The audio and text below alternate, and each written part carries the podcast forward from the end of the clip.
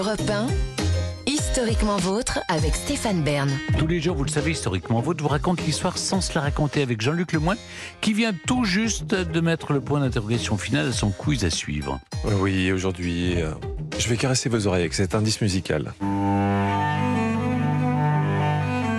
Vous reconnaissez? Oui, suite de Bach pour violoncelle. Exactement. Et ben, on va parler un peu musique classique et surtout des, des messages qui sont cachés dans la musique classique. Hein Vous allez voir, c'est très intéressant. Très bien. Mais avant cet affrontement avec Clémentine, je vais lui laisser la parole. Elle nous raconte des histoires dont elle seule a le secret. dans l'intimité de l'histoire. Et aujourd'hui, Clémentine, vous nous racontez le destin d'un écrivain passé maître dans l'art de l'histoire rocambolesque et surtout du roman feuilleton, Pierre-Alexis de Ponson du Terrail. Et oui, parce que lorsque vous regardez une série policière riche en rebondissements euh, improbables, eh bien, vous devez beaucoup à Ponson du Terrail, le père du roman feuilleton. Alors, Ponson du Terrail, né à Montmort dans les Hautes-Alpes en juillet 1829, hein, c'est pas d'hier. Il est mort huit ans après la mort de Napoléon. C'est du vieux poussiéreux, tout ça, tout ce qu'on aime. Mais en 20 ans, alors ça c'était, c'est à l'instar d'un Alexandre Dumas ou d'un Balzac, c'était un écrivain hyper prolifique. Il a produit, il a écrit 200 romans et feuilletons. Et son personnage le plus connu, vous le citiez Stéphane, c'est Rocambole, qui a donné l'adjectif rocambolesque. Ça, c'est quand même fort, hein, fort. d'arriver avec son héros à créer comme ça un mot qui entre dans le dictionnaire. Ponson du Terrail a diverti des générations de lecteurs. Les coulisses du monde, qui était une feuille de chou à l'époque, le rendent célèbre vers 1853. Parce qu'à partir de ce moment-là, les lecteurs se mettent à, à le suivre avec passion et toute la presse recherche sa collaboration. On attend, c'est comme nous, on attendait quand on était petit dans les BD à suivre Pilote, Métal Hurlant, on, attend l'épisode suivant. Et bien là, c'est pareil et il devient Ponson du Terrail, le fournisseur attitré de la petite presse, du Moniteur, de la Patrie, de l'opinion nationale, du petit journal. On le réclame de toutes parts. Et alors du coup, bah lui, euh, ça lui rapporte bien tout ça. Alors il se met à publier à tour de bras, romans, feuilletons.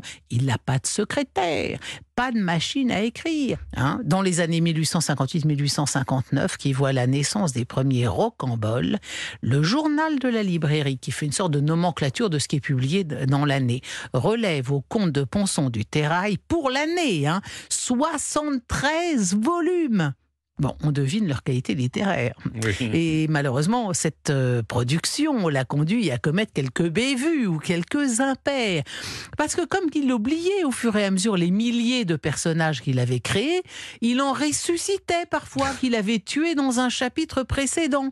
Alors, vous savez ce qu'il faisait pour, pour éviter que ça ne se reproduise et pour reconnaître au milieu des innombrables épisodes les différents personnages?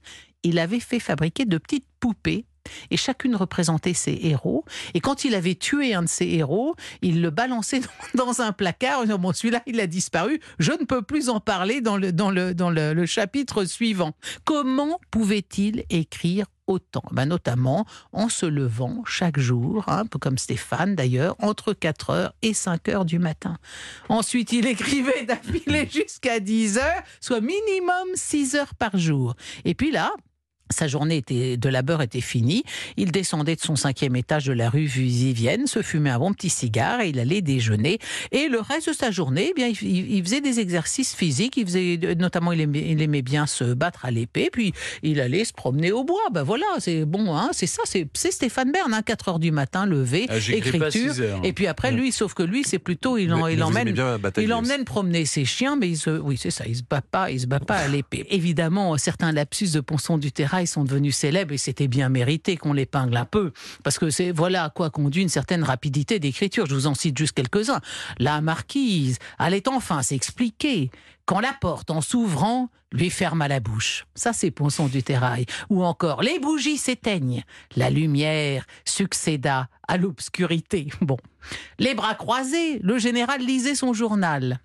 Enfin, il s'avançait, il s'avançait, un pistolet dans chaque main et un poignard dans l'autre. Voilà, ça c'est typique Ponson du Terrail. Pendant la guerre de 70, Il se Ponson- relisait pas, bah, vous euh, oui, il pouvait plus quoi. 73 bouquins dans une année, vous vous rendez compte Pendant la guerre de 70, Ponson du Terrail, en digne créateur de Rocambole, a levé à ses frais une petite compagnie de francs-tireurs qui l'entraînait contre les Hulans.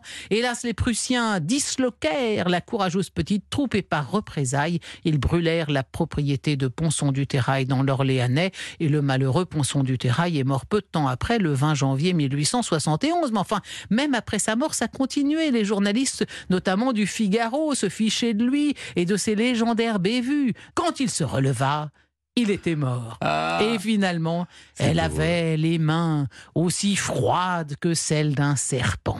Et oui, voilà, voilà, tel était euh, Ponson du Terrail. Et quoi qu'il en soit, Rocambole est devenu un véritable phénomène de société comme Bébel. Et le mot rocambolesque apparaît alors dans le dictionnaire pour désigner une histoire compliquée et totalement invraisemblable. Et bourrée de charme aussi. Merci Clémentine. Et maintenant, c'est le moment de l'émission. Vous le savez, chers auditeurs, je ne contrôle plus rien. C'est Jean-Luc qui prend la main pour que le quiz Bern to be alive.